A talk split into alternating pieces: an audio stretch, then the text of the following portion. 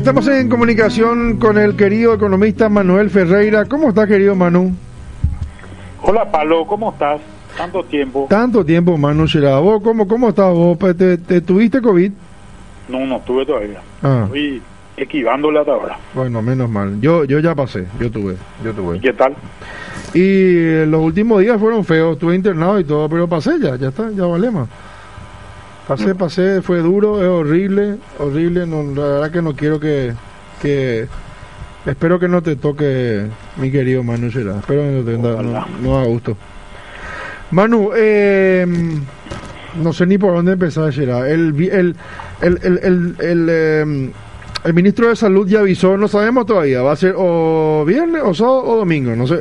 No solo porque tampoco el gobierno, no sé por qué el gobierno no eh, mantiene este sistema de comunicación eh, torturesco, o sea, es una tortura. No, sé por qué no viene y dice, va a ser así, porque otra vez mañana deciden, bueno, conclusión de la película no se sabe, Manu, va a ser o viernes o sábado o domingo, empieza la restricción, no sé qué va a cambiar en una semana, pero económicamente, ¿dónde estamos parados y qué representa una semana de paro? Bueno, una ventaja dentro de todo es que es Semana Santa, dentro de todo, si supongamos que se haga el acuerdo o el, el, la cuarentena esta, se haga entre entre supongamos este sábado y el próximo domingo, mm. Ahí hay solamente dos días y medio hábiles, básicamente, ¿verdad? Eh, pero en general, en los últimos años, hemos visto que muchos, muchos sectores, como son, por ejemplo, eh, los shoppings, eh, las tiendas en general, solían permanecer, muchos de ellos solían permanecer abiertos de todos modos, ¿verdad? Entonces, esos sectores van a ser los que van a, van a resentir en este momento la desaparición de clientes y es que la cuarentena es total, ¿verdad? Ahí es donde, donde se va a notar una, una situación complicada y el tema que siempre hay que tener en cuenta que esto le afecta siempre al mismo grupo.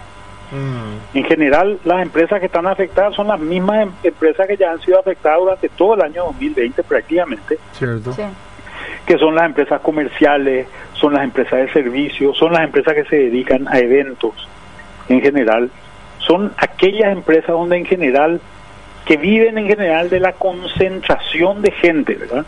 Que es lo que, lo que se para con esto, ¿verdad? Entonces, yo creo que todas estas medidas siempre deben ir acompañadas de un servicio de asistencia a esta gente, ¿verdad?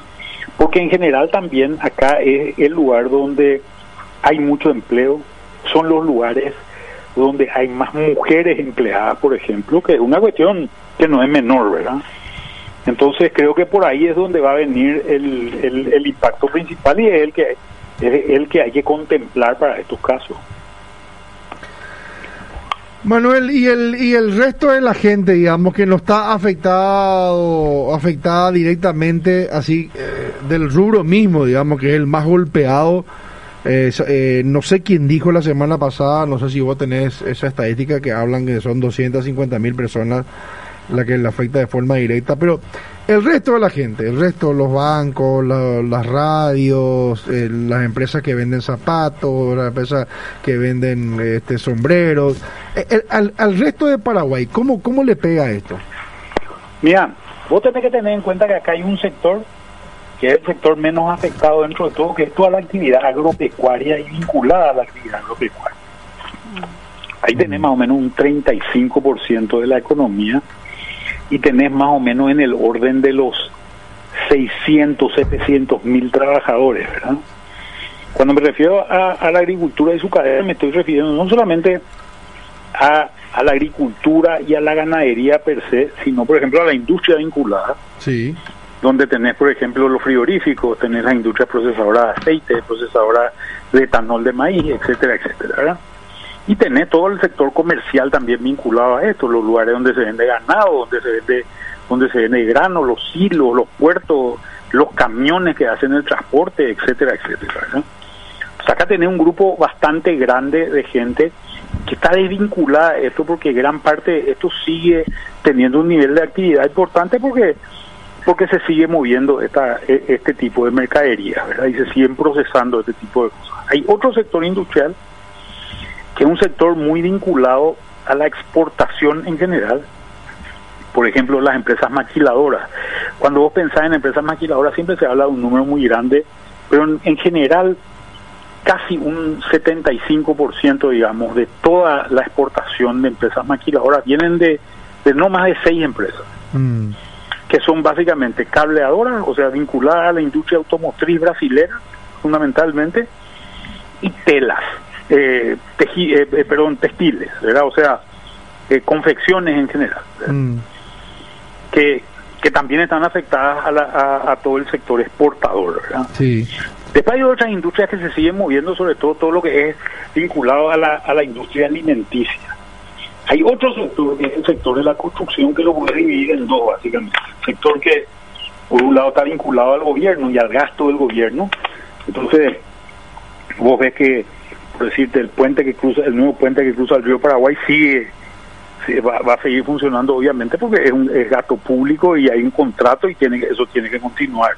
Y gran parte de la construcción civil, que es muy empleadora también, y que está vinculada eh, básicamente a, al gasto privado, ¿verdad? No al gasto público en su gran mayoría, ¿verdad? Esto también va a continuar. Sin embargo, está este otro grupo de gente, lo que es, todo lo que es, como te decía, servicio, lo que le dicen cadena Oreca. Oreca viene de hoteles, restaurantes y catering. Estos son muy impactados, ¿verdad? Mm. Esto está muy vinculado al turismo también. Así es. Fíjate que posiblemente eh, incluso el turismo interno va a estar muy limitado, ¿verdad? Totalmente. O sea, si, si vos querés irte hoy a algún lugar del interior y sale la resolución de que esto va a comenzar el sábado, el viernes ya tenés que irte y tenés que quedar en el lugar donde vas a estar, no vas a poder moverte mucho. ¿verdad? Vas a tener que quedarte más o menos por 10 días, eh, posiblemente gente que quería viajar, salir... Eh, recorrer lugares no lo va a poder hacer. No lo va a poder hacer, sí. Mucho menos a nivel internacional, ¿verdad? O sea, va a ser más complicado todavía a nivel internacional hacerlo, ¿verdad? Por las restricciones que, que imponen otros países también, ¿verdad? No solamente las que impone Paraguay, ¿verdad? Y acá es donde, donde se siente el impacto más duro. Y en el sector comercial también, esto que vos me decías, el que vende zapatos, si a vos te obligan a una cuarentena obligatoria, no puedes salir, ese negocio va a tener que cerrarse durante esos días, ¿verdad? Entonces el que vende zapatos no va a poder vender zapatos, ¿verdad?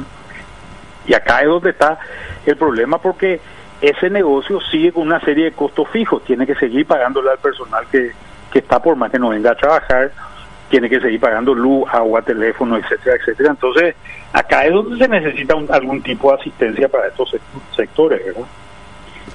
Sofi. Buenas tardes, eh, no sé cómo se le dice al Manuel, Manuel, Manuel, Bueno, buenas tardes Manuel, ¿cómo está? Eh, pero mi consulta en sí va eh, por esta semana, porque las medidas van a ir por una semana. ¿Se va a ver el impacto en la economía por esta una semana? Mira, yo creo que algo se va a ver. Sí. Pero lo que pasa es que hay muchas cosas que pasan también en este mes que se van a compensar. Por ejemplo, ah. toda la campaña agrícola sojera de este año. Acuérdate que la soja es como un producto único, el que mayor impacto tiene en el Producto Interno Bruto en Paraguay. Representa alrededor del 6% de la economía.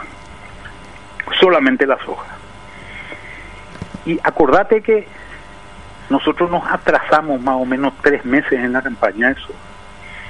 Y eso se está terminando de cosechar ahora. Normalmente eso se terminaba de cosechar en el mes de en el mes de enero pero ahora se está terminando de cosechar en el mes de marzo por por esa sequía que tuvimos al inicio de la campaña ya por el mes de agosto y septiembre te acuerdas la época de los incendios, la sequía etcétera etcétera ¿verdad?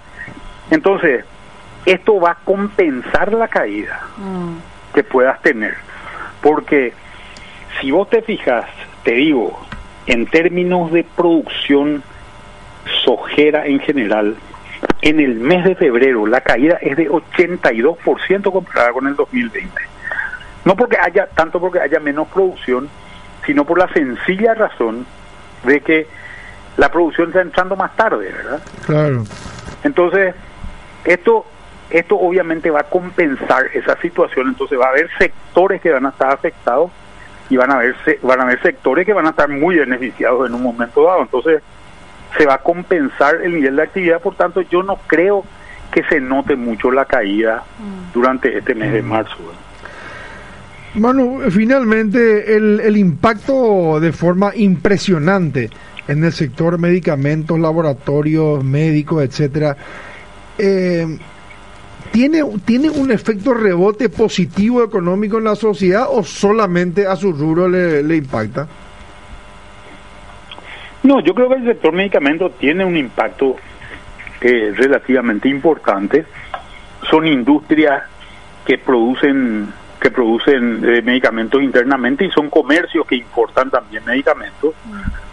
Entonces se genera un nivel de, distribución y hay una demanda excesiva que obviamente va afectando a, estos sectores que posiblemente para poder cumplir con compromisos que tienen tanto con el Estado como con el sector privado van a tener que incrementar sus niveles de producción y eso eso implica mayor demanda de capital y mayor demanda de trabajo sobre todo.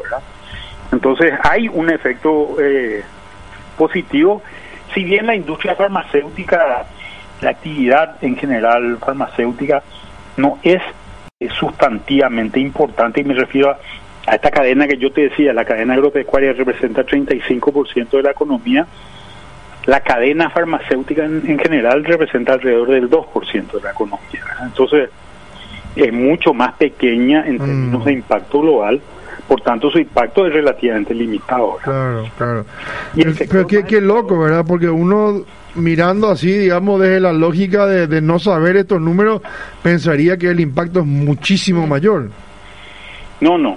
Es una, eh, eh, es una cadena relativamente pequeña dentro de la economía, si bien muy importante, ¿verdad? Es una cadena relativamente pequeña dentro de, dentro de la economía de, del país, pero pero no por eso menos importante, obviamente, ¿verdad? Mm.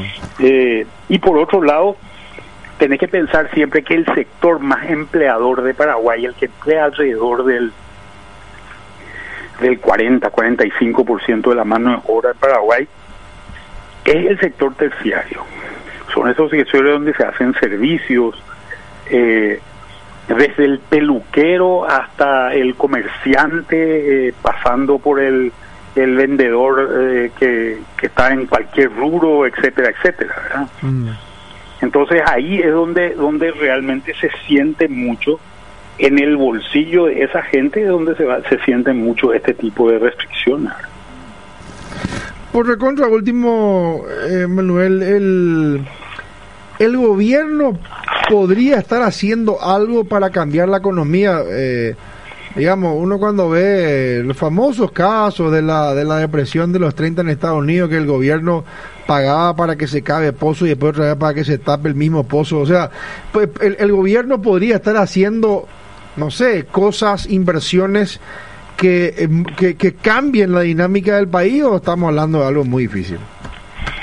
No, pues se, se están haciendo ese tipo de cosas, me parece a mí, como por ejemplo se están haciendo rutas, se están haciendo puentes, se están haciendo eh, construcciones civiles, etcétera, etcétera, se está fomentando de alguna manera el crédito a través de, estos sistemas de fondo de garantía, etcétera, etcétera. Y estas son las formas de estímulo modernas en un país como Paraguay. Vos, te podés, vos podés hacer un pozo y volver a taparlo en Estados Unidos, donde posiblemente toda la infraestructura está hecha. Mm. Pero en un país como Paraguay, que necesitamos a gritos infraestructura todavía, tenés miles de cosas para hacer, ¿verdad? Eh, construcciones de rutas, construcciones, puentes faltan por todos lados. Falta faltar miles de cosas. Eh, faltan hospitales, faltan escuelas.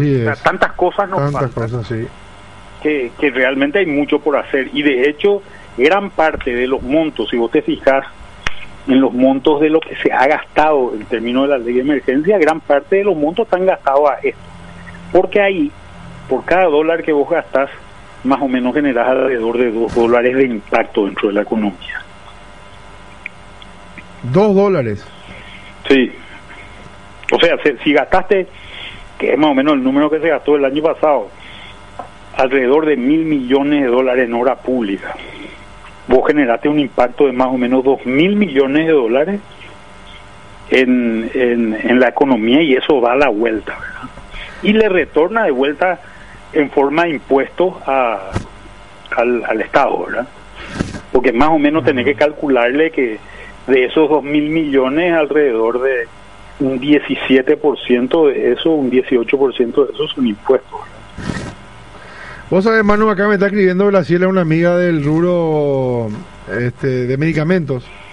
Y me dice, el paraguayo consume poco medicamento en relación a la región, mientras que en Uruguay está alrededor de 14 productos por persona. Aquí en Paraguay no llegamos a 7 por persona año. Y sí, y sabe con qué también tiene mucho que ver eso, Palo, con la edad de la población. El promedio de edad, la mediana de edad de, de Paraguay es de solamente 24 años. Si mal no recuerdo, la mediana edad del Uruguay es más o menos de 48 años. Obviamente si vos comparás más o menos el doble de media edad, obviamente una persona de 48 años o cercana a la tercera edad necesita consumir mucho más medicamento que, que una persona joven, Claro, claro. Entonces, esa, esa también, ese también es un tema.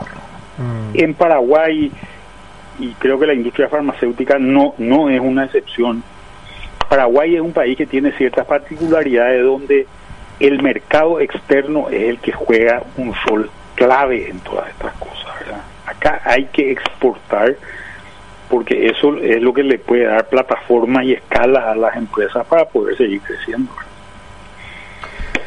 Manuel Ferreira, querido Manu, gracias por este tiempo a Zona Franca Ñanutí. Un gusto escucharte siempre, Manu. Igualmente, Palito, un gran abrazo y un gran saludo a toda la audiencia.